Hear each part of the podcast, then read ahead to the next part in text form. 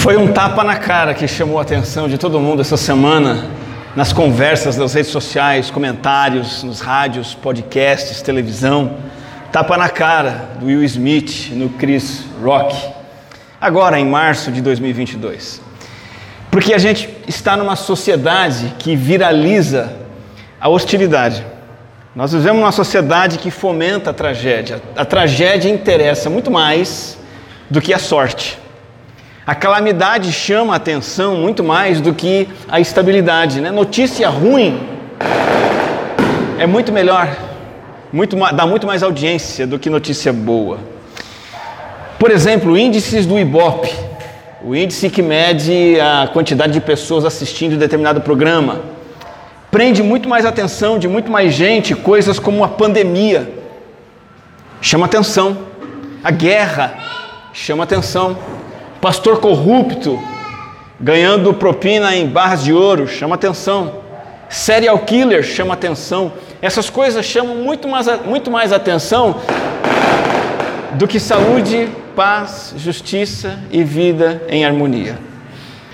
Interações nas redes sociais. Se você quer ser uma pessoa que tem seguidores, curtidas e por aí vai nas redes sociais, você tem que postar agressividade crítica, pessimismo, notícia ruim. É isso que bomba. Racismo, corrupção, tapa na cara, morte de atleta, morte de famoso, pandemia. Mas o meu ponto aqui não é esse. O meu ponto é que é evidente que o mundo está cheio de pessoas que causam e curtem coisa ruim.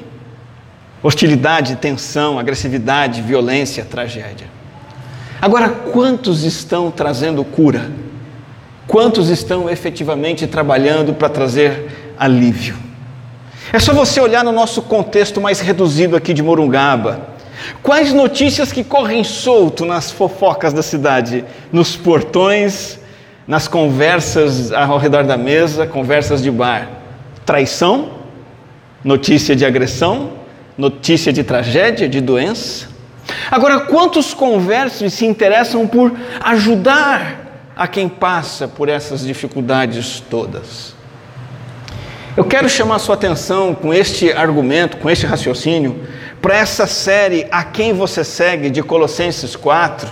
Nós estamos olhando, você está acompanhando isso nas nossas mensagens. É, Paulo falando do capítulo 4, versículo 7, de pessoas que levaram a sério o compromisso com Cristo. Pessoas que entenderam que Jesus Cristo é supremo, pessoas que entenderam que Jesus Cristo é o Filho eterno de Deus, Salvador, que veio a este mundo nos redimir dos nossos pecados. E Paulo apresenta essas pessoas no final da carta como que exemplos e inspiração para nós seguirmos. E hoje o nosso personagem está no capítulo 4, versículo 11. Colossenses 4, 11. Veja aí na sua Bíblia apenas esse versículo. Colossenses 4:11. Este personagem para qual nós vamos olhar não era um camarada que gostava de notícia ruim e nem que causava notícia ruim, pelo contrário. Veja o que diz 4:11. Jesus, não o Cristo, mas Jesus, chamado justo, também envia saudações. Estes são os únicos da circuncisão que são meus cooperadores em favor do reino de Deus. Eles têm sido uma fonte de ânimo para mim. Jesus, chamado justo, ele é para nós o cristão que dá alívio aos outros. É sobre isso que o apóstolo Paulo fala a respeito desse personagem tão pouco conhecido nas Escrituras. Nós vamos chamar o tema desta abordagem desse personagem é o cristão que é bálsamo na vida dos outros. Bálsamo é uma palavra bíblica, uma palavra cristã, uma palavra muito usada na, pela igreja cristã. O cristão que é bálsamo na vida dos outros. Por que bálsamo? A palavra bálsamo aparece no hebraico algumas vezes e significa, é, é o nome de uma, uma resina que tem uma fragrância como de um perfume, mas também é medicinal, é um remédio, é um óleo que traz alívio e cura para a pessoa enferma. Por exemplo, em Jeremias 8, o profeta diz assim: Não há bálsamo em Gileade? não há médico, por que será então que não há sinal de cura para a ferida do meu povo? A ideia aqui do profeta é que o bálsamo, usado como uma comparação e, e, e um ingrediente que traz cura para a cura espiritual que o povo estava precisando. E de fato, o bálsamo faz isso, traz alívio e cura. E nós somos chamados hoje a seguir este Jesus, o justo, que traz cura para outras pessoas. Vamos entender isso olhando para o texto mais de perto e olhando para esse Jesus, que não é o Cristo, é um outro, o justo. Quem é ele? Ele deixou seu envolvimento com o judaísmo. O apóstolo Paulo diz no texto que lemos que ele era um da circuncisão, ou seja, ele era judeu. E ele deixou de ser um praticante do judaísmo uma religião de sangue, uma religião de família, e ele abraçou o cristianismo. É bem provável que ele é um judeu lá de Roma que foi ouvir Paulo e creu na mensagem de Paulo no Evangelho. Atos dos Apóstolos fala sobre isso, fala sobre o tempo que Paulo ficou em Roma. Lá no capítulo 28 diz assim: Paulo diz assim, falando com os judeus: Pedi para vê-los e conversar com vocês, por causa da esperança de Israel é que estou preso com estas algemas. E aí vai dizer assim: desde amanhã, Atos 28, 23, até a tarde, Lucas conta a respeito de Paulo. Ele lhes deu explicações e lhes testemunhou do reino de Deus, procurando convencê-los a respeito de Jesus com base na lei de Moisés e nos profetas. E aí Lucas conta o seguinte: alguns foram convencidos pelo que ele dizia, mas outros não creram. Os estudiosos dizem que esse Jesus, chamado justo, deve ter se convencido neste momento, em que vários judeus iam ver Paulo, e é bem provável que ele também creu. O que, que aconteceu com esse justo Jesus? Aconteceu que as cerimônias judaicas, ritos judaicos, não estavam preenchendo o vazio e os anseios do seu coração por Deus. Então ele se tornou cristão. E ele se tornou um cristão cooperador na obra missionária. Ele decidiu que o preenchimento do vazio que ele tinha precisava ser levado para outros também. Outras pessoas que porventura estivessem vazias de coração e de alma, precisavam também dessa mensagem, deste evangelho que ele mesmo ouviu, então ele se tornou um cooperador no sentido de levar essa mensagem para outras pessoas insatisfeitas com uma fé equivocada. Jesus, chamado justo, na Bíblia inteira, aparece somente aqui em Colossenses. Ele é uma pessoa discreta, uma pessoa desconhecida, e ele simboliza a multidão de cristãos que servem a Deus fielmente no anonimato. Talvez como você, talvez como eu pessoas muito pouco conhecidas, incógnitas, desconhecidas, mas há duas coisas formidáveis que são ditas sobre ele aqui em Colossenses 4:11 e que de alguma forma podem ser ditas sobre você e eu também. Em primeiro lugar, Paulo diz que ele é um cooperador. E pela maneira como Paulo fala dele, nós entendemos que ele é um cooperador corajoso. O texto diz que ele cooperou com o apóstolo pregando o evangelho, pregando o evangelho para os gentios. Agora ele como judeu cooperou com Paulo estando preso exatamente por causa dos judeus. Porque Paulo pregava o evangelho para gentios e muitos dos judeus não queriam, e esse Jesus chamado justo era judeu. As ações para prender Paulo, neutralizar Paulo e até para matar Paulo vieram dos judeus, compatriotas desse Jesus chamado justo. Quando Paulo diz assim, Jesus chamado justo também envia saudações, esse que é um da circuncisão é meu cooperador. Paulo está dizendo, sabe o que? Mesmo com resistência dos seus compatriotas, talvez mesmo com hostilidade dos seus irmãos judeus, ele continua me apoiando. Eu estou preso por causa dos judeus, mas esse judeu está comigo e com Cristo. servindo junto comigo.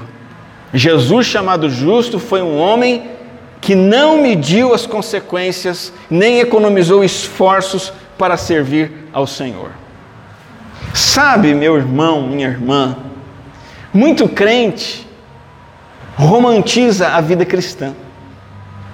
Muito crente está enganado e acha que vida cristã, servir a Cristo, seguir a Cristo, é uma coisa que vai fluir naturalmente. Você vai estar sempre disposto e animado. Eu vou servir a Cristo e vai dar tudo certo. Eu vou trabalhar para Jesus e vai ser fácil. Não vou precisar fazer sacrifício, todo mundo vai apoiar, tudo vai funcionar redondinho, vai ser tudo legal. Isso é uma romantização que apresenta uma ideia falsa da vida cristã. Não é assim. Os únicos da circuncisão que são meus cooperadores, preste atenção nessas palavras. Sabe o que significa os únicos da circuncisão? Que só esses três citados no versículo 10 e 11 estavam com Paulo dentre os judeus. Ou, ou seja, todos os outros não quiseram mais cooperar. Todos os outros abandonaram por causa das dificuldades porque talvez tivessem uma ideia florida da vida cristã, uma ideia romantizada da vida cristã. Esses dias eu li uma mensagem que dizia assim: ser obediente à vontade de Deus é fazer guerra contra si mesmo. E eu digo mais: cooperar na obra de Cristo também, nós temos que fazer guerra contra nós mesmos. Porque assim como Jesus, chamado justo, foi um dos poucos que continuou firme apesar das dificuldades, nós também temos que continuar firmes apesar das dificuldades.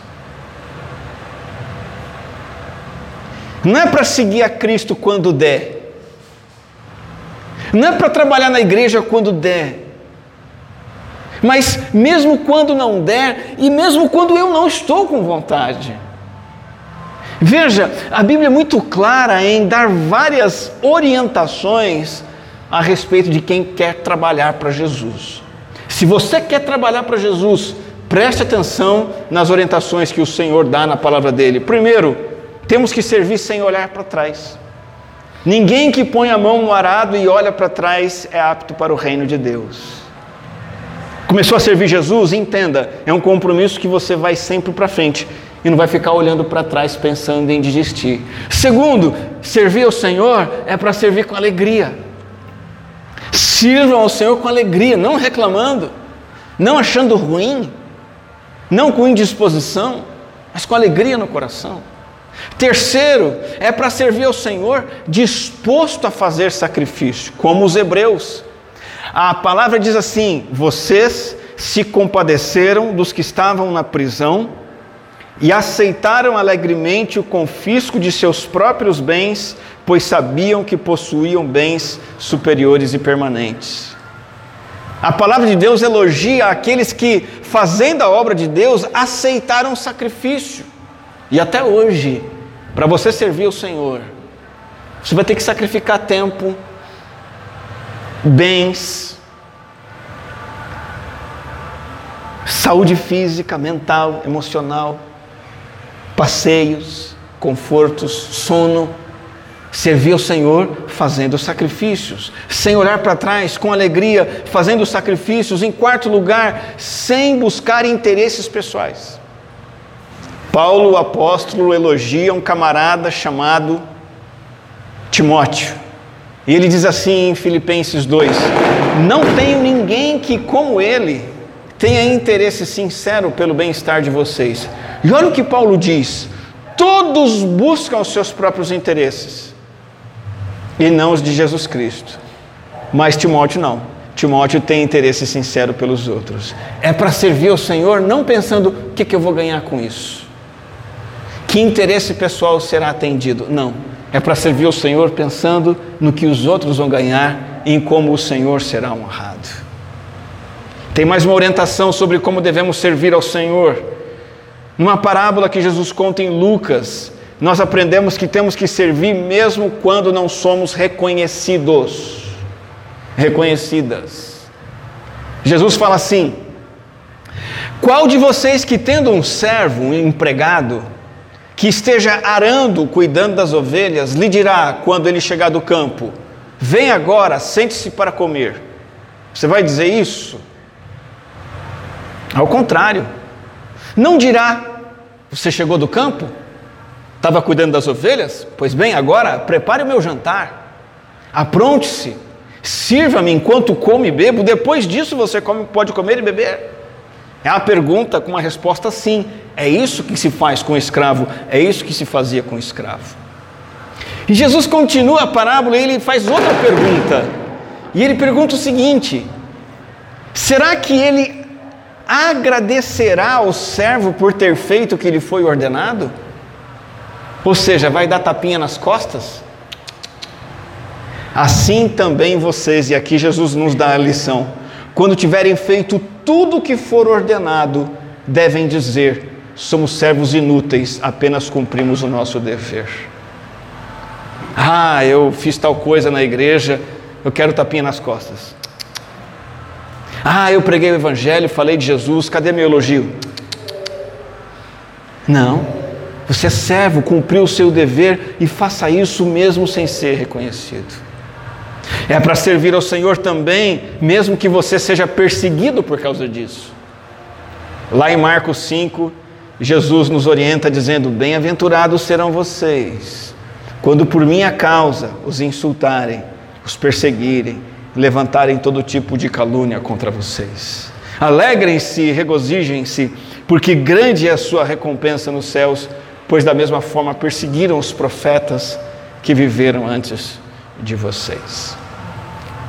Então aqui nós temos Jesus, chamado justo, um cristão cooperador corajoso, que serviu ao Senhor dessas formas que nós estamos vendo.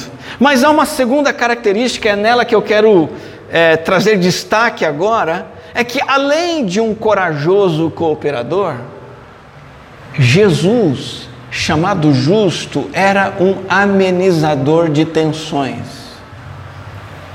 Ele era um aliviador de tensões. Ele era bálsamo. Junto com Aristarco e Marcos, Paulo vai dizer o seguinte: ele, eles têm sido uma fonte de ânimo para mim. Algumas Bíblias trazem a palavra lenitivo. Ele tem sido lenitivo. A palavra conforto, lenitivo, significa alguém que exorta, incentiva, que conforta, que consola. Alguém que dá ânimo, que alivia o problema, que suaviza uma dor, uma adversidade, que se coloca ao lado. É algo muito parecido com um óleo que hidrata. Sabe quando você está com a pele ardida ou irritada e precisa de um óleo? Eu me lembro numa das gestações da crise, ela tinha fortes dores na perna. E o médico receitou um gel, uma pomada que trazia alívio. Então, a grave dona lá, com aquele barrigão, né? Tinha que se deitar, pôr a perna um pouquinho para cima e passava aquilo e dava aquele alívio.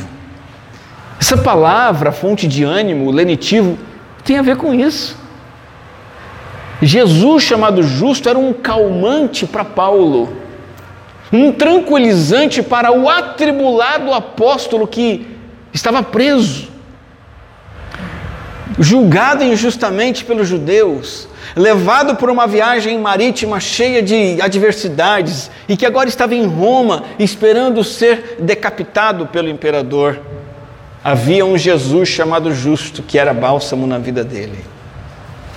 Eu imagino que Paulo era confortado de duas maneiras. Primeira, ele olhava para Jesus, chamado justo, e falava: Senhor, como me estimula ver este homem comprometido com a tua causa, cuidando de mim, me ajudando, firme com o Senhor. Mesmo que todos os outros judeus tenham abandonado o serviço, ele está aqui. Isso me estimula. E eu imagino também que ele trabalhava e de alguma maneira que a Bíblia não conta, ele levava ajuda para Paulo, ele confortava Paulo. Jesus, chamado justo, era o tipo de pessoa que torna a vida dos outros mais amena nas horas de dor. E esse é o nosso chamado também. Eu me lembro quando tive a oportunidade de servir como voluntário na capelania hospitalar em São Paulo e alguns hospitais, visitando pacientes, realizando cultos. Num desses hospitais, o Hospital São Paulo, o culto era feito aos sábados pela manhã. O objetivo central desse culto era levar a palavra para os pacientes que podiam né, ser deslocados dos seus, das suas camas, dos seus quartos, e eles eram levados para o auditório do culto. Mas apesar dessa ser a razão principal, levar a palavra, o hospital, a direção do hospital, os médicos, os enfermeiros e enfermeiras reconheciam a função terapêutica dos cultos para os pacientes. Eles gostavam, eles apoiavam a capelania evangélica do Hospital São Paulo, porque eles percebiam que num tempo de tratamento de oncologia, num tempo de recuperação de uma cirurgia, às vezes cardíaca, às vezes do coração, aquele culto era o momento que a passagem do paciente pelo hospital ficava um pouco mais leve, ficava um pouco mais amena. As pessoas estão sofrendo, o que, nós vamos fazer? Não podemos muitas vezes tirar o sofrimento delas, não, não podemos, mas podemos tornar o sofrimento mais ameno, mais leve, mais tranquilo. Eu queria trazer a nossa atenção nessa parte da mensagem agora para o, o, o, grande sermão que Jesus deixou para nós antes da última semana, a semana da paixão. Nesse grande sermão final, antes dele entrar em Jerusalém, esse sermão aparece no Evangelho de Mateus, ele vai dizer assim, em Mateus 25: Quando o filho do homem vier na sua majestade, e todos os anjos com ele. Então se assentará no trono de sua glória. E aí Jesus diz assim: Ele separar uns dos outros, como o pastor separa as ovelhas dos cabritos. Porá as ovelhas à sua direita, os cabritos à sua esquerda. E Jesus, de maneira muito direta, diz assim: Estes irão para o castigo eterno Os justos, porém, irão para a vida eterna. Nesse sermão, Jesus diz assim: uns serão colocados à direita do Senhor no grande julgamento final e vão desfrutar da vida eterna, as ovelhas, os cristãos, os justos. Vão para um lugar de honra e alegria junto com o Senhor e vão desfrutar para sempre da alegria com o Senhor.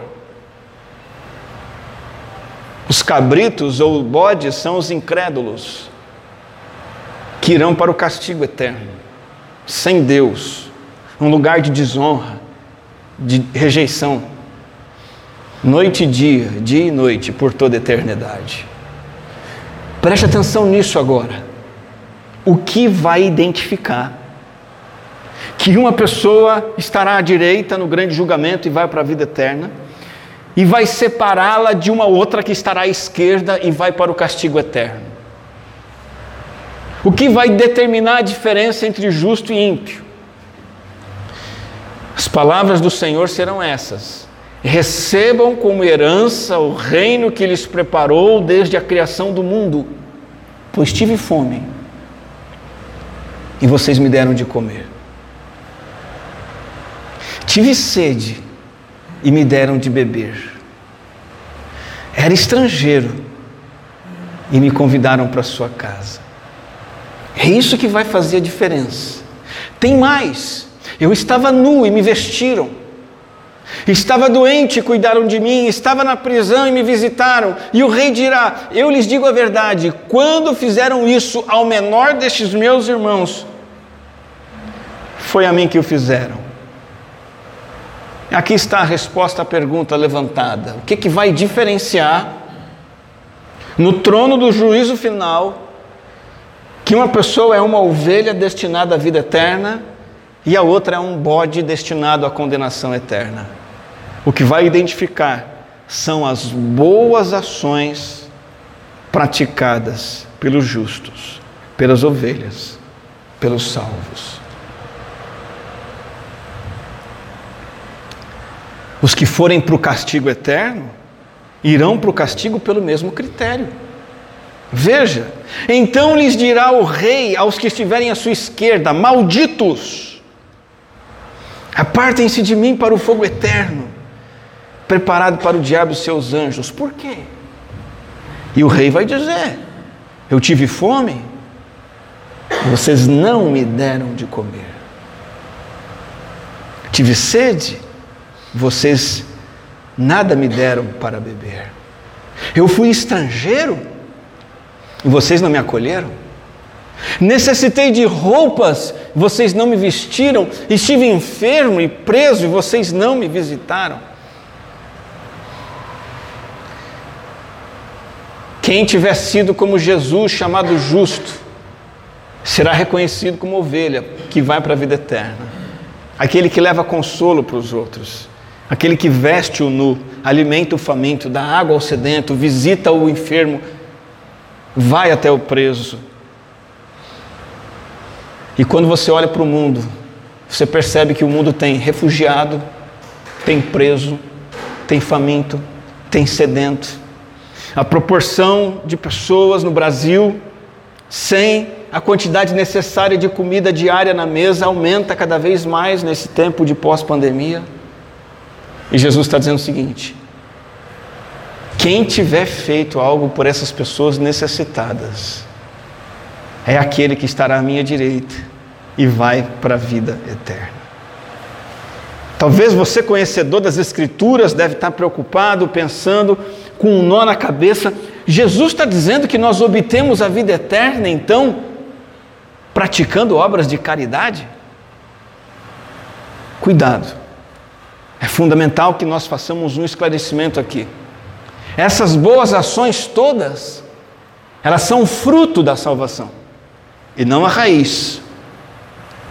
Elas são um efeito visível da salvação citado por Jesus no julgamento final. E não a causa da salvação. A causa é um pouco obscura, mas o fruto é visível. Assim como você não vê o fundo de um solo a raiz de uma árvore, mas você percebe o fruto, se está podre, se está bom. É assim com a nossa vida.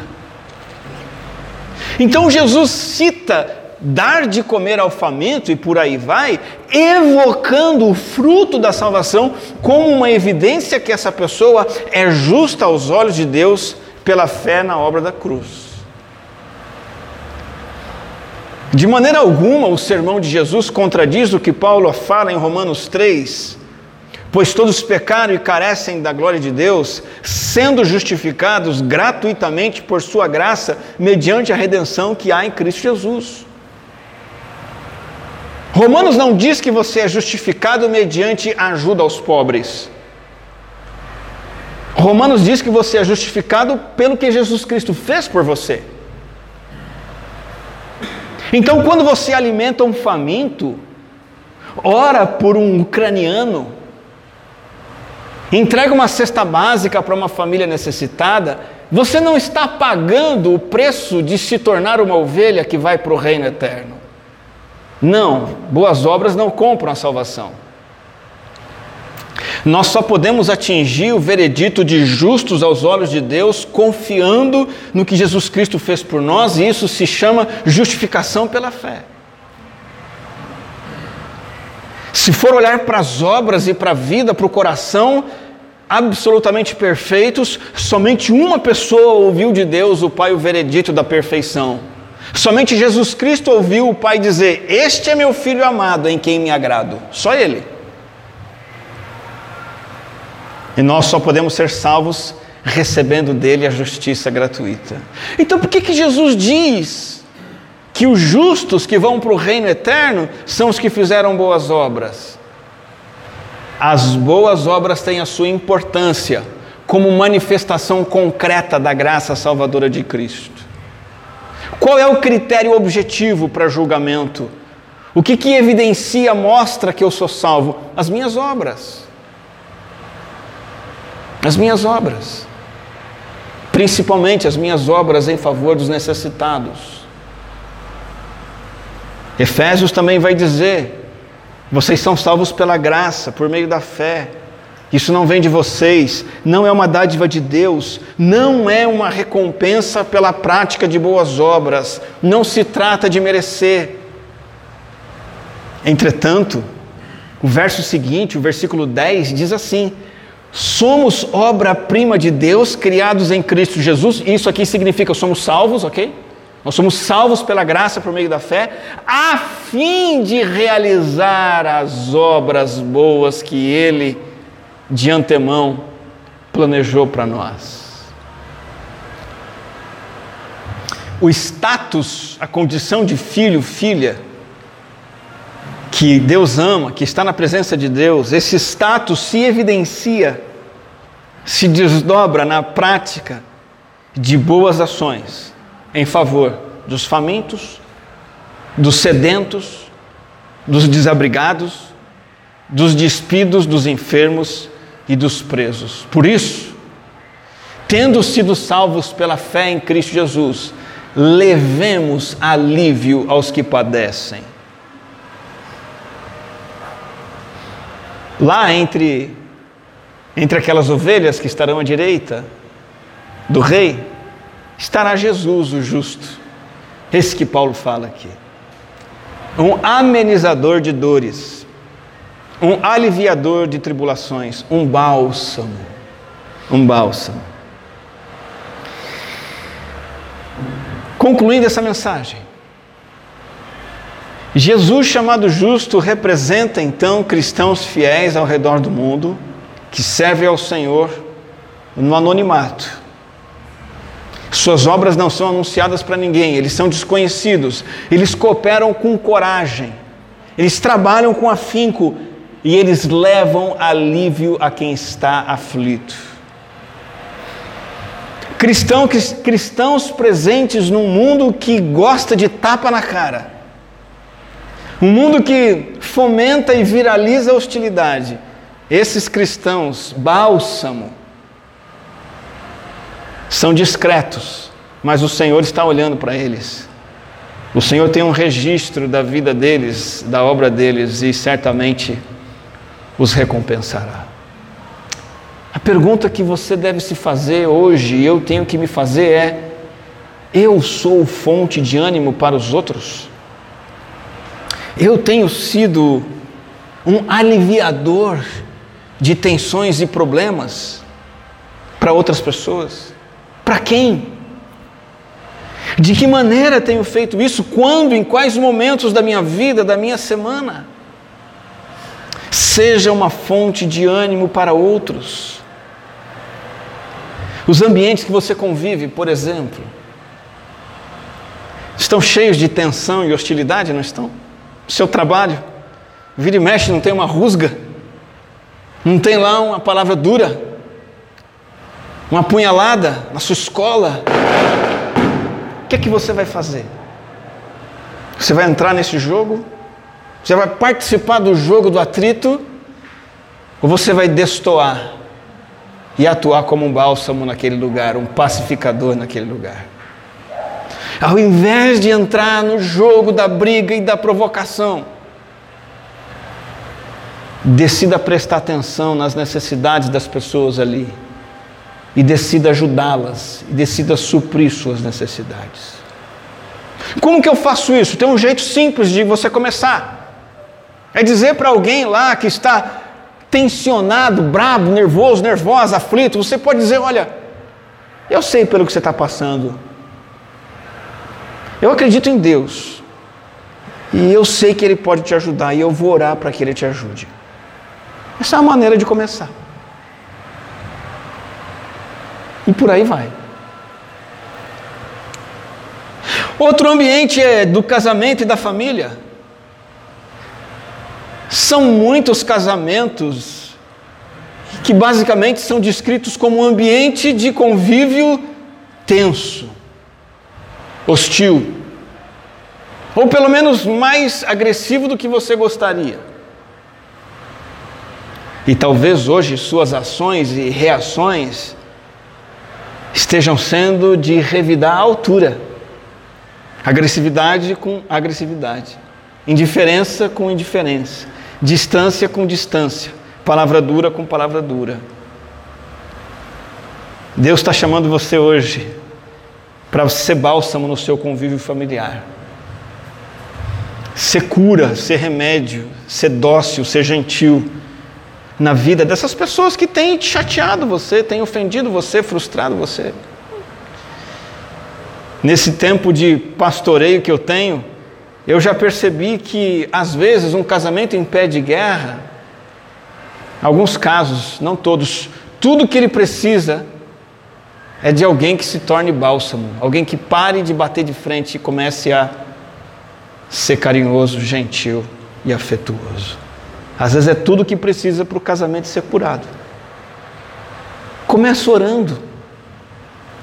Comece orando pelo seu cônjuge. Tem desagradado você? Comece a orar por ele. Comece a clamar a Deus bênção na vida dele. Começa a orar por você mesmo. Começa a pedir: Deus, me dê um coração amoroso. Me dê um coração pacificador. Me torne gentil. Mas eu preciso também fazer uma aplicação aqui referente a esse nosso mundo digital. Alerta para o perigo da escravidão digital. Os nossos celulares podem nos impedir de ser bálsamo na vida dos outros. Os nossos celulares têm produzido uma indiferença para com o próximo que é sem precedentes na história da humanidade. Estamos cada vez mais presos em nossas telas e dispositivos,